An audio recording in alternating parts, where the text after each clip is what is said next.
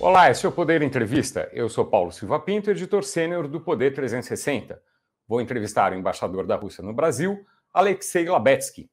Alexei Labetsky tem 65 anos e é formado na Universidade de Relações Internacionais de Moscou. Começou a carreira em Guiné-Bissau, depois trabalhou em Angola e Portugal. Ficou sete anos no Brasil, de 2003 a 2010. Em seguida, foi embaixador da Rússia no Uruguai é embaixador da Rússia no Brasil desde 2021. Embaixador Alexei Labetsky, obrigado por essa entrevista. Uh, muito obrigado, mas efetivamente eu gostaria uh, de agradecer uh, o canal e o senhor pessoalmente pela possibilidade de ficar aqui hoje e falar abertamente sobre todos os temas que estão interessantes para o público brasileiro. Agradeço também a todos os web espectadores que assistem a este programa. Esta entrevista está sendo transmitida ao vivo do estúdio do Poder 360 em Brasília, em 25 de setembro de 2023. Para ficar sempre bem informado, inscreva-se no canal do Poder 360, ative as notificações e não perca nenhuma informação relevante. Eu começo essa entrevista perguntando: Embaixador, qual a sua avaliação do discurso do presidente Lula na abertura da Assembleia Geral da ONU? Ah, efetivamente, na semana passada nós uh, estávamos presentes durante a abertura da Assembleia Geral e da tradição deste órgão uh, é a abertura pelo pronunciamento do presidente da República Federativa do Brasil. Eu gostaria de dizer que, para mim, pessoalmente, isso foi uh, uma, uma abertura muito especial, porque passada 20 anos desde a minha primeira uh, chegada uh, a trabalhar no Brasil, isso foi em agosto de, mil, de 2003, e o presidente lembrou os acontecimentos que marcaram a minha carreira diplomática no Brasil e que marcaram a minha consciência e compreensão do povo e diplomacia brasileira, que é o trágico acontecimento com o diplomata Sérgio Vieira de Mello, isso foi em agosto de 2003 e o presidente iniciou a sua uh, fala no Conselho de Segurança, uh, na Assembleia Geral, lembrando esse trágico acontecimento. Uh, e nós Apreciamos altamente a política soberana da República Federativa do Brasil e todos os pontos centrais foram refletidos ah, no, no, discurso do senhor presidente, que chamou a atenção a necessidade de modificar a governança global, ah, a instaurar ah, e tomar em consideração a multipolaridade que reina agora uh, e a necessidade uh, de resolver todos os problemas, tomando em consideração os interesses nem só de um milhão de, de um bilhão de ouro ou de G7, mas de todos os povos, de todos os países uh, soberanos. Isso é o principal. A política externa soberana, pragmática, é característica da República Federativa do Brasil. É, o presidente Lula e o presidente da Ucrânia, Volodymyr Zelensky, se encontraram em Nova York. Houve um encontro entre os dois. O Brasil não é membro, é, não é integrante permanente do Conselho de Segurança e nem está próximo do conflito entre uh, Ucrânia e Rússia. Pode colaborar de alguma maneira para a construção da paz? Ah, desde o início do governo atual da República Federativa do Brasil, nós estamos observando e seguindo uh, os, as ideias uh, do governo brasileiro relativas à reinstauração da paz no território da Europa, em primeiro lugar, em volta da Ucrânia. Eu gostaria de fazer lembrar aos interlocutores nossos ah, que a assessora especial do presidente Lula, que o Celso Amorim, visitou a Rússia eh, e se encontrou com o presidente eh, Putin, discutindo todas as ideias e expondo a visão brasileira sobre os acontecimentos lá. Nós altamente apreciamos o fato que o Brasil recusou de aderir às sanções legítimas contra a Rússia eh, e tem a sua própria visão do conflito e tem a sua própria visão de necessidade de empreender os esforços políticos. E, e, e, este se reflete na atividade da, uh, brasileira na arena internacional.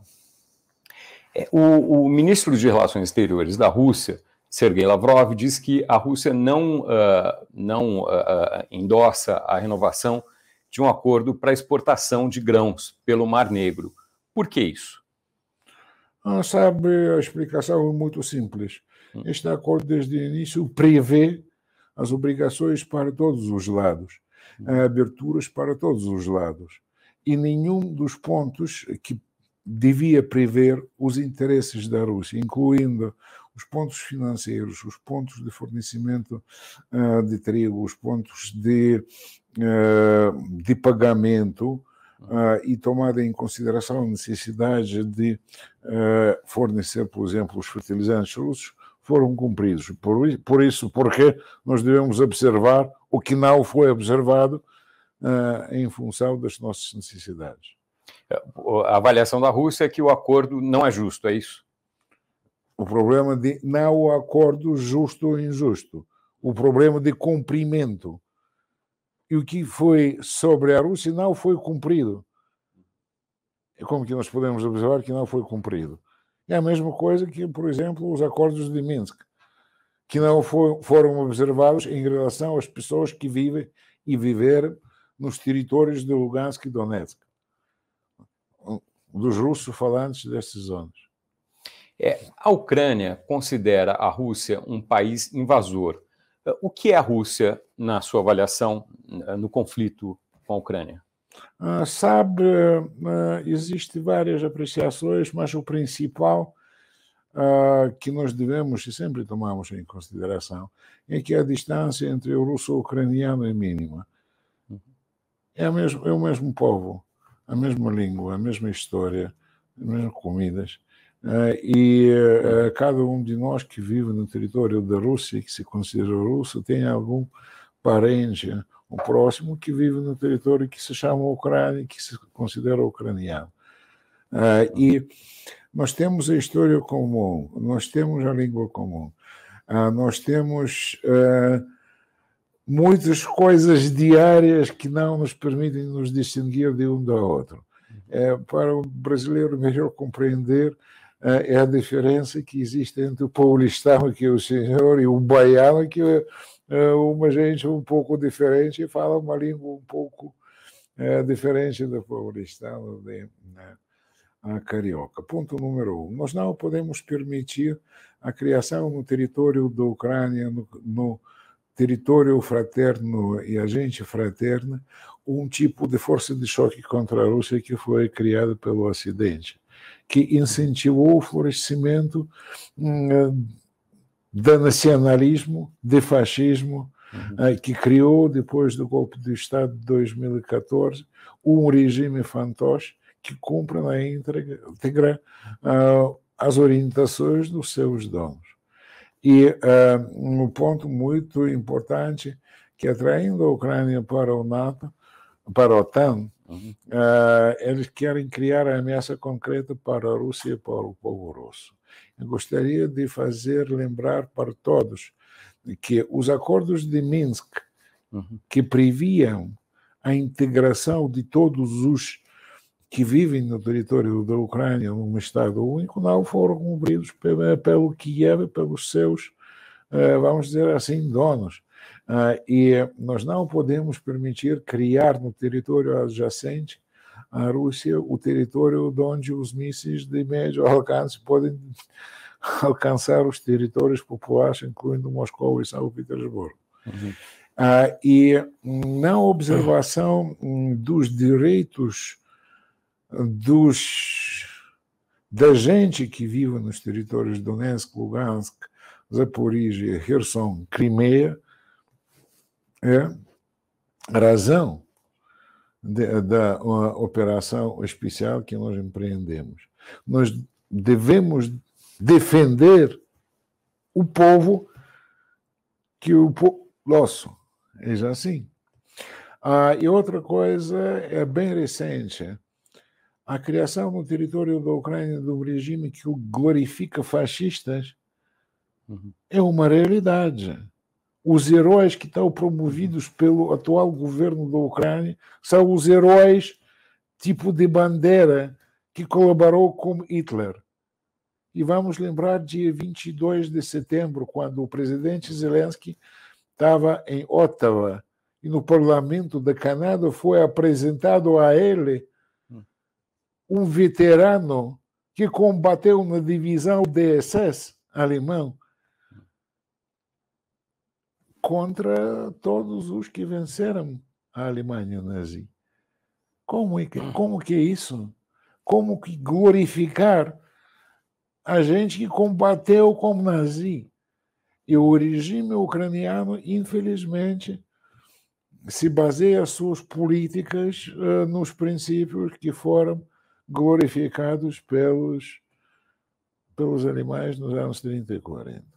É, essa, essa comparação que o senhor fez, uh, quer dizer, essa, uh, uh, trazer a, a, a, situação da Segunda Guerra é, é importante, porque há algumas semelhanças de argumentos.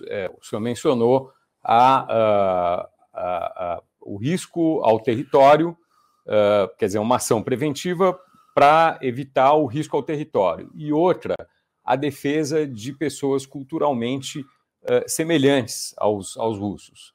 Uh, a Alemanha usou esses argumentos, quer dizer, usou o argumento da defesa de, de, de, de pessoas semelhantes aos alemães para invadir a Tchecoslováquia e depois usou a, o argumento da defesa do território, quer dizer, haverá uma ameaça, então eu preciso invadir antes, para invadir a então União Soviética também. Eh, em que diferem uh, esses argumentos hoje da situação de antes, quando a Rússia diz que, olha, eu preciso me defender, eu preciso defender os meus semelhantes? Em que isso se difere do, do uso no passado? Ah, sabe, isso difere na base. Hum. Nós não prorrogamos os princípios nazistas, nós não prorrogamos os princípios de ódio. Nós aceitamos tudo, seja ucraniano, seja russo, seja tártaro. E nós não temos as ideias de supremacia, vamos dizer assim, nacional, que foi promovida pelos nazis. E agora nós compreendemos melhor as razões de aparecimento de nazismo na Europa. Ninguém até hoje criou uma teoria completa de florescimento de nazifascismo num país muito avançado que foi sempre a Alemanha, como que o ódio uhum. podia nascer na pátria de Goethe, de Schiller, mas nasceu. Como que milhões e milhões, nem só alemães, podiam aderir à política de extermínio, seja dos judeus, seja dos eslavos. E eu gostaria de fazer lembrar para todos que quando nós falamos de ódio nacionalista na Europa, nós devemos lembrar que durante a Segunda Guerra Mundial, que nós conhecemos a Rússia como Grande Guerra Pátria, foram nem só os alemães que invadiram o nosso território. Foram italianos, foram búlgaros, uhum. foram húngaros, foram romenos.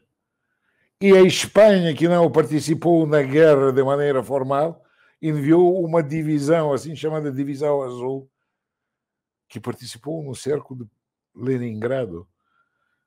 Esse cerco levou mais de um milhão de vidas humanas que não combateram. E eu sempre faço lembrar para os, uh, os que tentam comparar a Rússia com os outros regimes da Europa, que quando nós falamos dos últimos defensores da chancelaria do Hitler em Berlim em abril de 45. Sim. Hum. Sabe que junto com alemães combateram os franceses de divisão Charlemagne de SS. Isso é o fato. Isso é um fato. Então, eu gostaria de fazer os uh, nossos ouvintes pensar em distinguir os objetivos da defesa da gente com objetivo de extermínio do inimigo que foi praticado na Segunda Guerra Mundial. Hoje, quando a gente está discutindo a questão ucraniana, muitos pensam ou oh, a Rússia necessita dos territórios. Não necessita dos territórios. É o maior país do mundo. É um país, o maior país do mundo. A única coisa que necessitamos, necessitamos defender a nossa gente.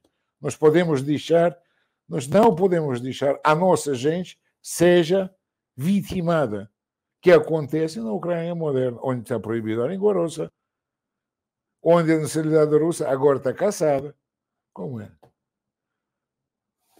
é a, a, Ucrânia diz que uh, as, uh, as tropas russas atacam uh, civis na guerra e, e que houve o, o transporte de crianças que ficaram órfãs na guerra para o território russo. O que a Rússia diz sobre isso? Uh, sabe quando o ucraniano tenta fazer a guerra informática de fake news, é bem claro e bem compreensível. Sobre uh, as perdas de vidas humanas no conflito. Eu gostaria de fazer lembrar para todos que desde o início do conflito interno ucraniano em 2014 até o início da operação especial, nos territórios de Donetsk e Lugansk foram perdidos mais de que 12 mil vidas humanas. A maioria dos civis. Esses vidas humanas foram perdidos pelos uh, ataques dos ucranianos, que não queriam cumprir os acordos de Minsk, que queriam expulsar os adversários políticos. Eu gostaria de fazer lembrar que em maio de 2014, mais de 50 pessoas foram queimadas ao vivo na cidade de Odessa. Eles foram queimados pelos esses defensores de não sei o quê. Inventando a questão de transporte das crianças dos territórios para a Rússia, não foi isso. Toda a gente está gritando: oh, nós temos tantos ucranianos imigrantes na Europa. Só na Alemanha temos um milhão, só na Polônia temos um milhão. Quando, quantos migrantes ucranianos nós temos na Rússia? Veja as estatísticas da ONU: mais de 3 milhões. Eles não foram deslocados forçosamente. Eles se deslocaram porque, porque eles têm parentes, eles têm amigos, eles têm possibilidade de se instalar. E a mesma coisa com, com as crianças. Isso foi inventado para culpar alguém sobre a coisa, sem nenhuma prova. É, movendo agora, embaixador, para a relação Brasil-Rússia. Uh, a Rússia é a maior uh, fornecedora de óleo diesel para o Brasil e agora uh, limitou essas exportações. Quais as perspectivas? É, quanto tempo deve durar essa limitação? É, sabe, eu penso que nós limitamos né, as exportações de diesel nem por causa do Brasil ou qualquer outro país. Uhum. Nós limitamos as exportações de alguns derivados de hidrocarbonetos por razão muito simples. Nós gostaríamos de estabilizar o nosso mercado interno. Isso também é tarefa do governo brasileiro, porque os preços começaram a subir em função do preço internacional do petróleo, do câmbio que, que se pratica uh, contra as divisas euro.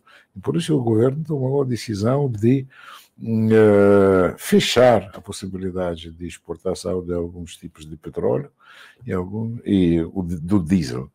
Isso vai ser aplicado também às exportações para o Brasil, mas eu não penso que isso vai durar muito.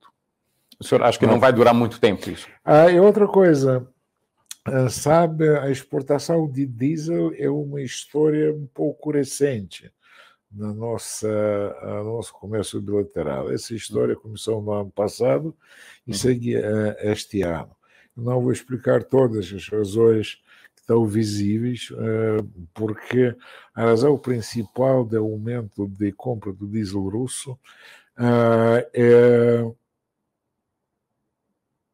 um tipo de desinvestimento na produção dos derivados do petróleo no mundo, um tipo de limitação dos investimentos necessários para manter a produção necessária para a economia que está se recuperando depois da Covid. Nós temos uh, as boas intenções de uh, seguir o caminho uh, da energia verde. É bom, mas nós não devemos esquecer que, seguindo este caminho, nós devemos manter um certo nível de consumo que a economia verde necessita há tempo, investimento uh, e muita coisa que não pode ser feita de um dia para o outro. Faltam investimentos na no aumento da produção de, de, de, derivados do petróleo. É esse o problema? Ah, sabe, ah, a, a, falta de investimento ah, para os derivados do petróleo é visível. É visível. Ah, isso é uma sequência, de um lado, das políticas verdes, que estão boas, mas, do outro lado, é do fato concreto que a economia mundial está se recuperando depois da Covid. Que a gente está viajando mais, uhum. consumindo mais energia na casa sua, que nós temos as condições climáticas diferentes, por exemplo, o consumo de eletricidade no Brasil, no Brasil aumenta, que necessita da produção. O Brasil tem uma matriz muito bom e muito avançado em termos verdes de produção de energia e eletricidade, mas existem os países que não têm essa possibilidade. Conosco, por exemplo, na Rússia, como que nós podemos produzir a energia solar? O clima nosso é um pouco diferente, por isso nós devemos ter outras possibilidades de garantir uh, a produção de energia, incluindo a produção dos derivados do petróleo, avançando como uh, energias verdes, como hidrogênio, como vento, mas isso necessita também um investimento. E esse investimento vai resultar nem de hoje para amanhã. Isso vai resultar em período uhum. prolongado. É, o, a grande parte dos fertilizantes importados do, é, pelo Brasil vem da Rússia. É, quais as perspectivas de, de manutenção desse fornecimento no futuro próximo? Eu estou optimista quando aos fertilizantes por razão muito simples. Uh, a Rússia é grande produtor dos fertilizantes, uhum. mas o Brasil é superpotência. É uma superpotência em produção dos agro, de uhum. todo o tipo de agro. E o avanço que foi atingido no Brasil no agro é impressionante. E quando uhum. o brasileiro diz, oh, nós gostaríamos de ser uma, uma, uma, uma superpotência. O Brasil é superpotência. Uma superpotência que pode dar a comer a metade do mundo atual. A superpotência que criou agricultura muito avançada. E essa agricultura foi criada pelo, pelos capitais brasileiros, pelas tecnologias brasileiras, pela genética brasileira, pela maquinaria brasileira, pela gente brasileira. Isso, isso se vê isso se vê em todas as regiões do país. E eu, por exemplo, posso comparar o que eu tinha visto em 2003 nos arredores de Brasília uhum. com o que eu tenho visto agora. Uhum. A cristalina se tornou quase um capital de produção de tudo que pode ser plantado. Uhum. Isso, isso é impressionante, impressionante. Essa produção tem grande influência nos mercados internacionais, mas também no mercado brasileiro. Eu confesso que agora a quantidade, a qualidade dos produtos comestíveis do Brasil é uma diferença chocante com 2003. Isso é a conquista do país e de todos os que vivem aqui. Sim, há muitos problemas de distribuição, mas, de maneira geral, impressionante.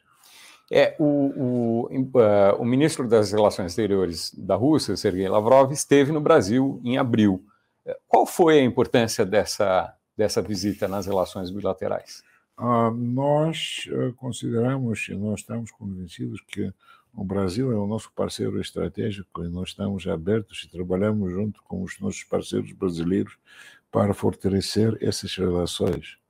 Uh, e a visita do Sergei Lavrov uh, foi um passo importante uh, em todos os domínios. Se nós tomamos o bilateral, o senhor já mencionou que nós temos uh, vamos dizer, o comércio que, que é importante para o Brasil para a Rússia. Uh, em 2022, nós conseguimos 10 bilhões de trocos, uh, de dólares de trocos comerciais. Uh, e os adubos russos existem no mercado brasileiro, assim como os produtos da agroindústria brasileira. Sejam bem-vindos à Rússia. Esse é o ponto número um. Ponto número dois, nós discutimos com um, uh, o governo brasileiro a nossa cooperação na área internacional. Esta cooperação uh, visa a necessidade de criar um novo tipo de governança.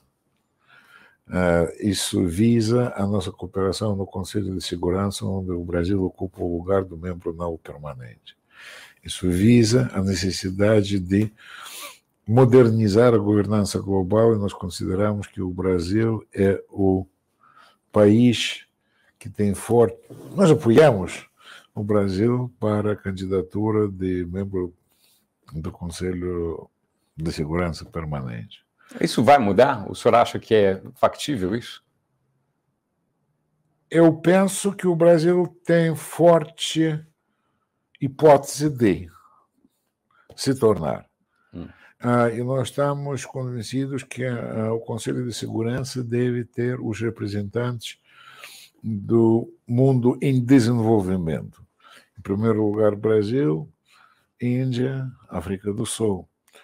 Ah, e nós não temos visto nenhum, nenhuma razão de a Alemanha ou o Japão participar, porque eles não vão trazer nenhuma novidade. O G7 está bem representado hum. no Conselho de Segurança, em diferença dos, do mundo em desenvolvimento. E por isso nós apoiamos, como já disse, esses três. É, o senhor mencionou o comércio bilateral eh, entre Rússia e Brasil. Eh, as, eh, as, as exportações da Rússia para o Brasil estão crescendo muito. As exportações do Brasil para a Rússia também crescem, mas elas estão num nível uh, abaixo em 2022 do que estiveram em 2017. Uh, o que, que, pode ser feito para aumentar ainda mais as exportações? É, sabe, existem várias, uh, vários tipos de apreciação. Na minha visão, o que é necessário fazer é necessário fazer sentar os empresários, seja dos estatais, seja do, do privado, à mesma mesa e discutir uh, o que pode ser feito. Há vários exemplos uh, clássicos uh, de ineficiência ou eficiência duvidosa das relações comerciais, que eu estou sempre apresentando aos brasileiros. Qual é o preço do abacate aqui no supermercado? É, não sei. 8, 9 reais por quilo. Por quilo. Sabe qual é o preço do abacate dessa qualidade em Moscou? Quanto? 30. Mas esse abacate aparece como abacate holandês. Uhum. Quer dizer, é uma oportunidade que o Brasil poderia ter de exportar uh, Nós frutas. devemos uh, estabelecer os laços diretos. Uhum. E uh, agora, com todas essas sanções legítimas, nós devemos elaborar uhum. as novas rutas, as novas logísticas, os novos esquemas de pagamento e cooperação. Isso é possibilidade, isso é um desafio que nós devemos cumprir. Ah, porque, ah, seja o que for, a Rússia nunca vai produzir abacate. Uhum. Por razões bem climáticas. Mas, de vez em quando, a política brasileira, quando o mercado russo se baseia nas realidades de há 10, 15 anos, quando nós tivemos dificuldades em produzir, por exemplo, a carne avícola, ou carne suína uhum. o carne de boi. Agora nós, estamos, nós cumprimos a tarefa de criação da própria agroindústria avícola e suína. Uhum. Com carne de boi é uma coisa diferente. E isso deve ser tomado em consideração. Quer dizer, as chances de exportar aves e, e, e, e carne suína não são tão grandes quanto, quanto são de outros, não, há, produtos. Há, há possibilidade de exportar, mas esta exportação deve ser determinada pela qualidade, uhum. pelo tipo de corte. Isso não pode ser uma exportação assim em grosso, como foi no início dos anos 2000. Assim, nós queremos a carne bovina, nós queremos a carne bovina para processamento é uma coisa, e outra coisa nós queremos as cortes de, eh, de boa qualidade. Isso é a mesma coisa com o suíno. Perfeito. Ah, e outra coisa que o brasileiro não está acostumado, nem sou brasileiro. Ah, há 20 anos a Rússia foi neto importador dos produtos agrícolas. Agora a Rússia é um dos maiores produtores de grãos. Primeiro ou segundo? Porque cresceu a produção. Sim, porque nós criamos, assim como os brasileiros, hum. condições para uh, florescimento deste ramo da agroindústria. E mais, as sanções que foram empreendidas contra a Rússia depois de realizar a Crimeia, e agora mesmo, tiveram um efeito inesperado pelos autores destas sanções. Estas sanções criaram as condições de puxada para o setor privado para agir na agroindústria e nem só na agroindústria. Quer dizer, a economia russa melhorou por causa dessas sanções, ah. em alguns aspectos. Em, em grande parte dos aspectos melhorou. Nós não temos uh, nada em falta no mercado. E quando os produtos, por exemplo, europeus saíram, foram substituídos pelos produtos feitos no local. Uhum. Está provado que tudo pode ser feito, que os queijos, assim como em Minas, podem ser feitos na, nas zonas da Rússia. Uh, e isso foi grande puxada, grande incentivo para a agroindústria nossa, que agora está crescendo e florescendo. Isso se vê nas, nas lojas em todo o país. Para os produtores brasileiros, há oportunidades na substituição de produtos uh, de outros países que não são mais importados pela Rússia? Sabe, sempre havia, porque uh, uh, isso nem são os produtores de alimentos Uhum. E são os produtores, por exemplo, de artigos de beleza, de artigos de, de praia, tudo uhum. isso. As primeiras estudantis foram feitos e não foram feitos em 2003, 2005. Eu me lembro muito bem do uhum. ministro Fulão, que foi grande incentivador. Mas uh, isso deve ser estudado Uh, de novo, porque o mercado brasileiro está hum. em desenvolvimento e o mercado russo também. Isso não pode ser um fator constante.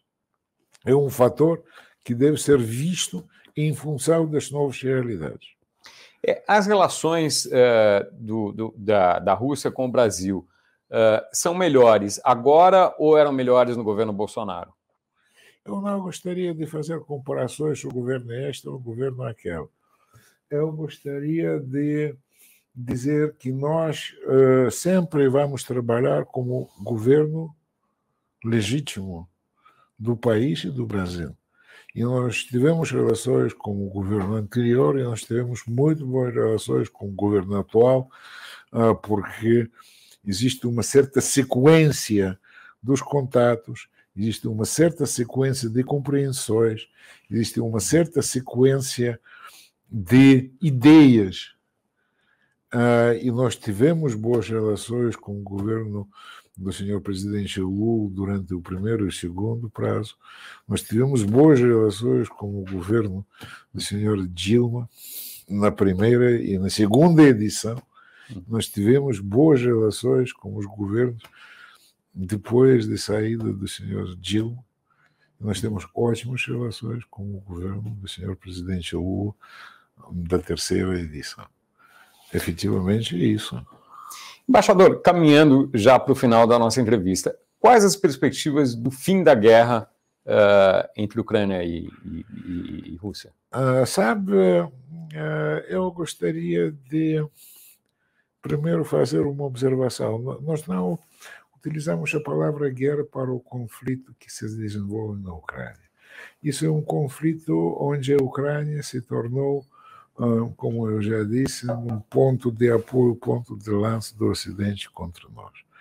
Ah, e ah, a primeira tentativa de fazer ah, uma solução política ah, dessas contradições que foi empreendida em março de abril do ano passado foi rompida nem pelos ucranianos, foi rompida pelos donos dos ucranianos que impediram o seguimento das conversações quando o texto uh, apareceu durante as conversações em Bielorrússia e depois de Istambul, na Turquia. Nós compreendemos muito bem que a Ucrânia se tornou num papelzinho, uh, num, uh, num fantoche que não tem a ideia própria e cumpre uh, a tarefa que fazer o pior com a Rússia.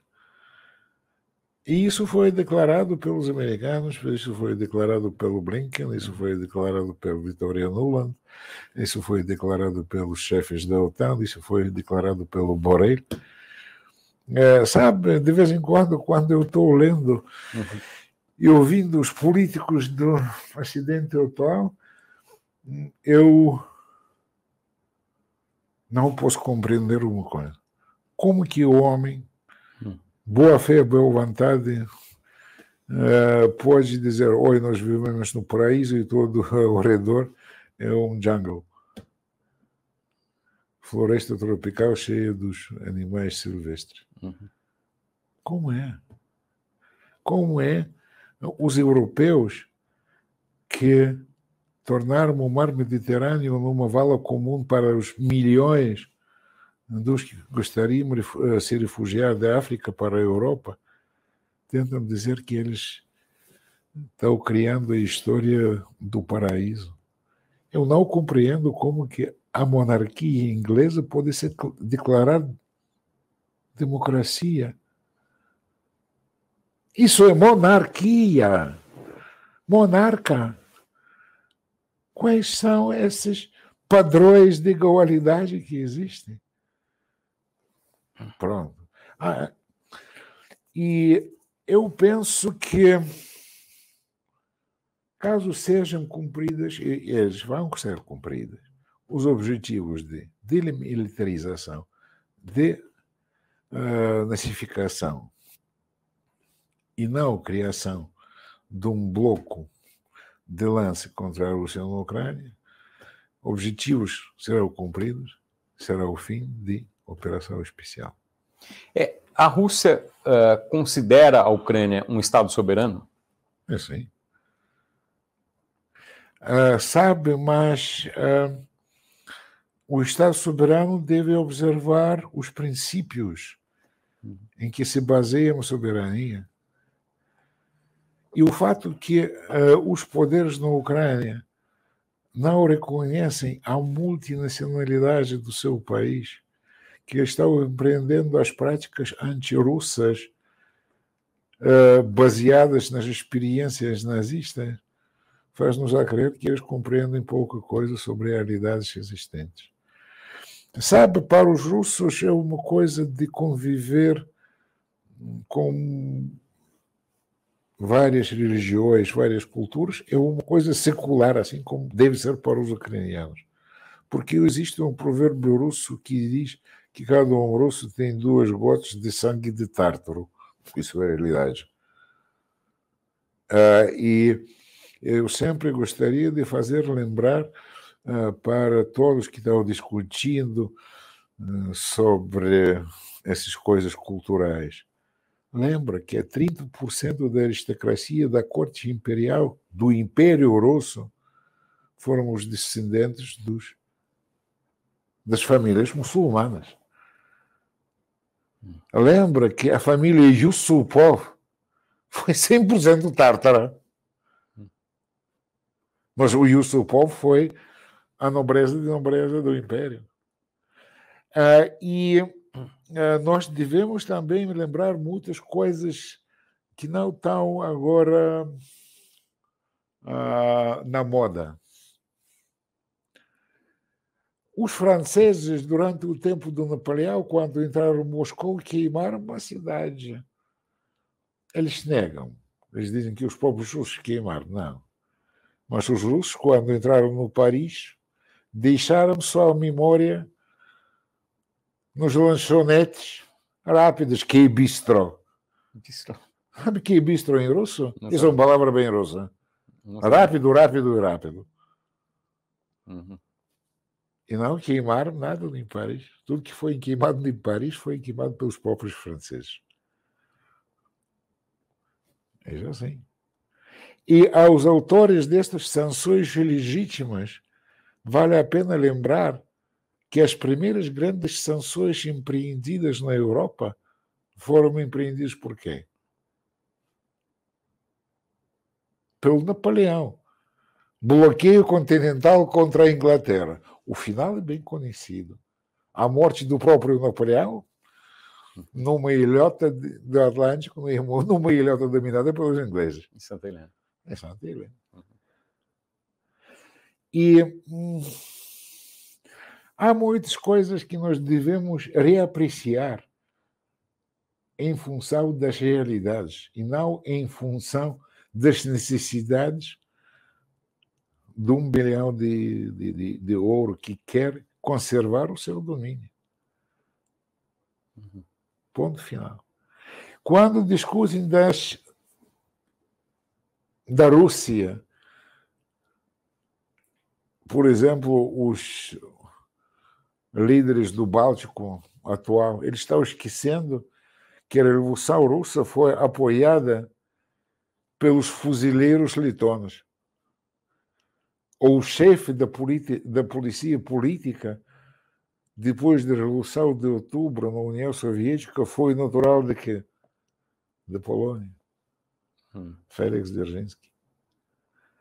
Nós devemos tomar essa história na sua variedade, não tentando de reescrever, mas tentando de compreender os fatos reais e não os fake news inventados.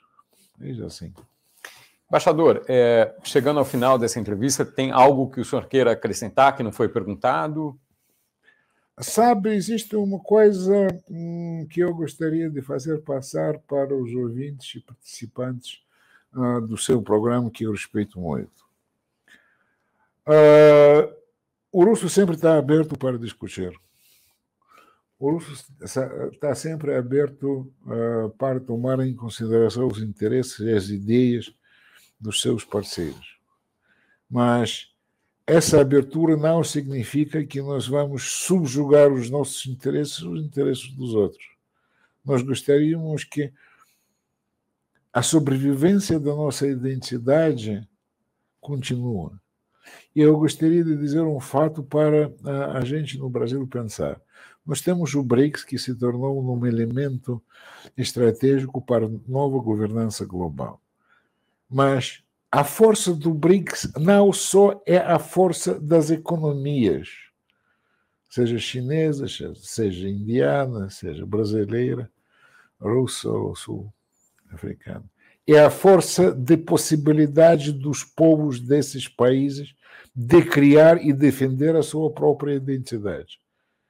E ninguém pode confundir a identidade brasileira com as outras identidades existentes assim como ninguém pode confundir a identidade chinesa com a russa ou a russa com a chinesa. Hum. Isso é a nossa força. Oxalá que essa força nos ajude a melhorar a vida. Cada um país tem os seus próprios problemas. O Brasil tem muitos, muitíssimos problemas. A Rússia também. Mas juntos nós podemos dar a solução válida para isto. Obrigado. Perfeito. Chega ao final essa edição do Poder Entrevista. Em nome do jornal digital Poder 360, eu agradeço ao embaixador da Rússia no Brasil, Alexei Labetsky. Obrigado. Agradeço também a todos os web espectadores que assistiram este programa. Essa entrevista foi transmitida ao vivo do estúdio do Poder 360 em Brasília, em 25 de setembro de 2023. Para ficar sempre bem informado, inscreva-se no canal do Poder 360, ative as notificações e não perca nenhuma informação relevante. Muito obrigado e até a próxima.